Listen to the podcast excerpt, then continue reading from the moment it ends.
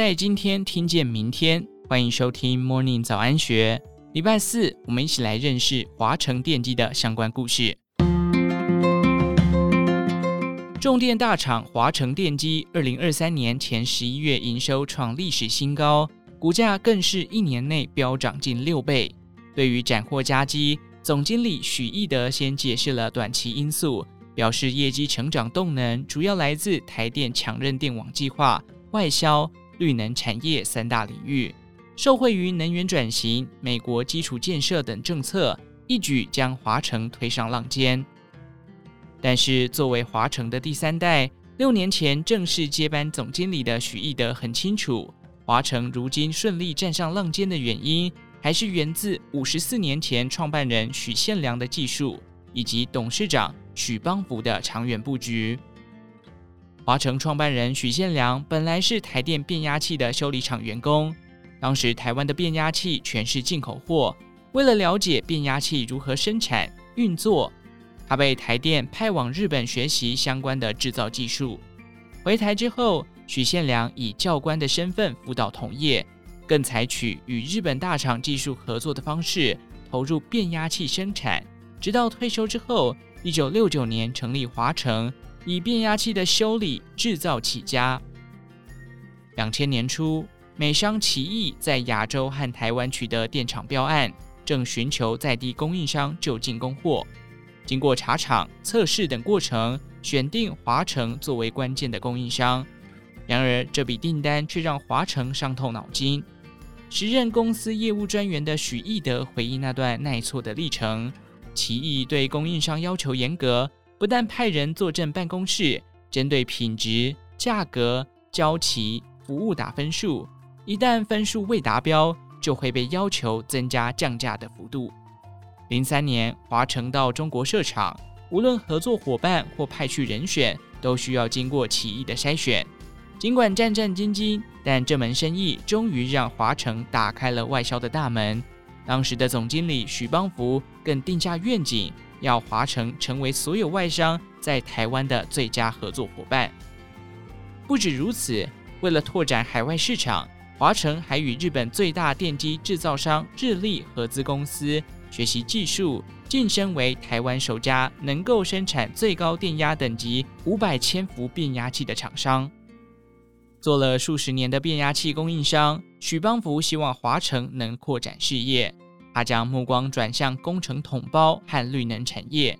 于是，一四年，当业界普遍仍不看好绿能产业发展，不愿淌浑水之际，华城与台湾最早投入离岸风电开发的上尾投控合作。打造了第一期离岸风电示范风场发电机组升压站。然而，初期熟悉风电相关技术的人极少，有些设计问遍国内产官学研单位，也都没有人了解。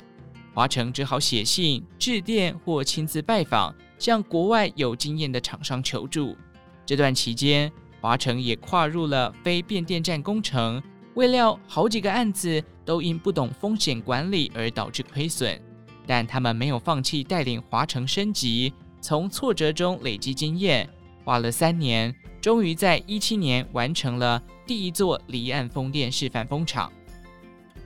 同年六月，许邦福升任董事长，许义德也就任了总经理。当了超过十年业务的他，推动公司革新，从最擅长的领域下手。鼓励国内外业务单位合作，交换彼此的经验。针对大客户或非拿不可的标案，他则会动用全公司的资源，从采购、产品设计、工厂端到业务通力合作，更出动高层亲自谈生意，让本来约五成的得标率提升至九成。许义德一直秉持，只要解决顾客的问题，顾客就会帮你解决订单的问题。这项原则在绿能产业上尤其受青睐。大多风电案场开发商都是外商，不熟悉台湾用电规则与投标细节，必须仰赖本土厂商协助。华城看见了客户的痛点，端出的秘诀就是售前服务，包含协助开发商规划电力系统、完成设备采购规范以及预算。一般来说，业者请工程顾问售前服务要额外付费，但华城。却愿意免费提供。另一方面，华城也与客户签订标前协议，如果有其他对手削价竞争，客户也需向华城询价，借由得知对手的动向，提出合理价码或加值服务，一样能拿下订单。这样的秘诀果然奏效，因为参与离岸风场第一阶段遴选的八家业者，最终全都选择与华城合作。不仅有售前的服务，从维修起家的华城对售后服务也不马虎。大多厂商不爱维修，只想卖产品，但华城却把维修当作生意，特别成立了维修保养部门，甚至制造两台变压器放在仓库，只为了及时救援变压器故障的客户，再向对方收租金。许义德还说，就算不是自家客户的厂商需要维修，华城也都愿意接。专做别人嫌麻烦的傻事，却让华城迎来更多客户。例如，原本并非客户的东元电机，某次遇到变压器故障，原厂无法立即协助，华城在一天之内为其安装、送电，让公司恢复正常营运。原本只要收租金，结果东元竟直接买下整台，从此成为华城的客户之一。凭借售前售后服务优势打市场。让华城在景气低谷时仍得到客户支持。疫情期间，重电业者受国际运费大涨之苦一片倒，华城也不例外。